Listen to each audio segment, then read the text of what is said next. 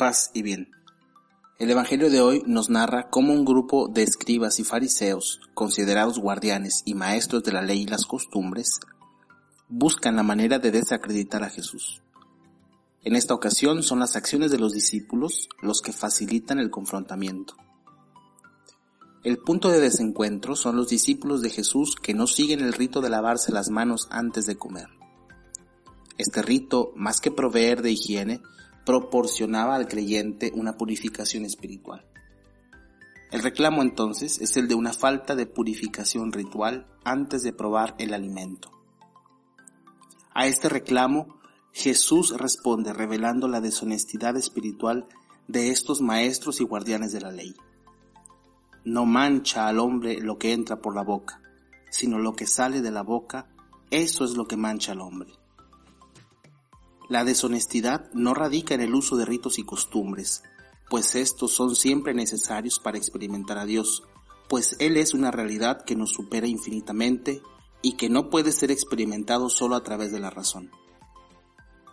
La deshonestidad radica en perder de vista que estos ritos y costumbres, instituidos por nosotros mismos, tienen como único objetivo el ayudarnos a experimentar la presencia divina, sensibilizarnos ante un Dios que ya nos rodea y que ya habita entre nosotros.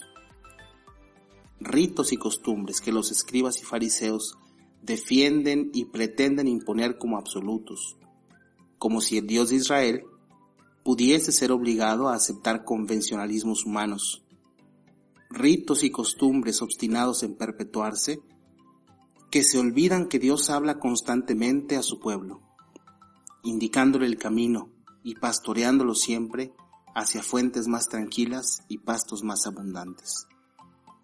Ritos y costumbres que buscan imponerse como absolutos, olvidando que surgieron en un tiempo y para una época determinada, olvidando que Dios es el único en quien no hay cambio ni fase de sombra.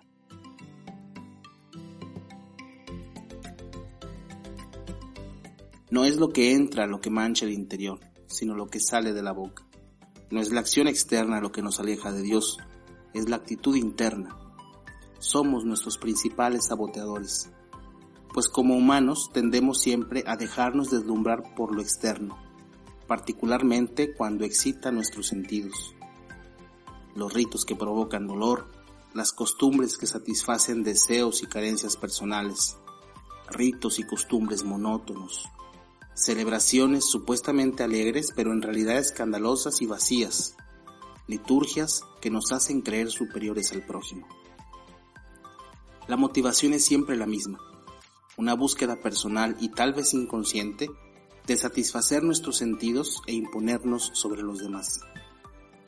Con cuánta razón el Maestro antes de morir exhortaba a sus discípulos. Los jefes de las naciones los dominan como señores absolutos y los grandes los oprimen con su poder. Que no sea así entre ustedes.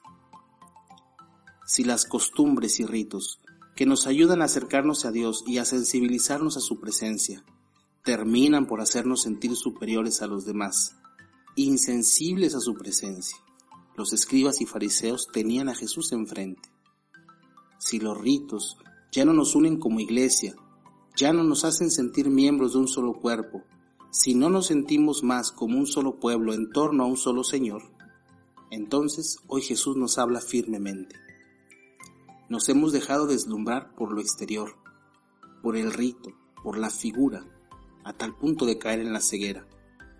Es momento de abrir los ojos. Dios no es el resultado de una fórmula científica. No se llega a Él a través de fórmulas.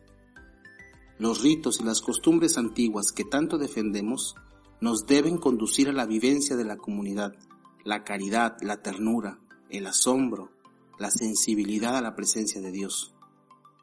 De otra manera, solo seremos pseudo discípulos que en realidad persiguen sus propios objetivos y siguen a su propio Dios. Paz y bien.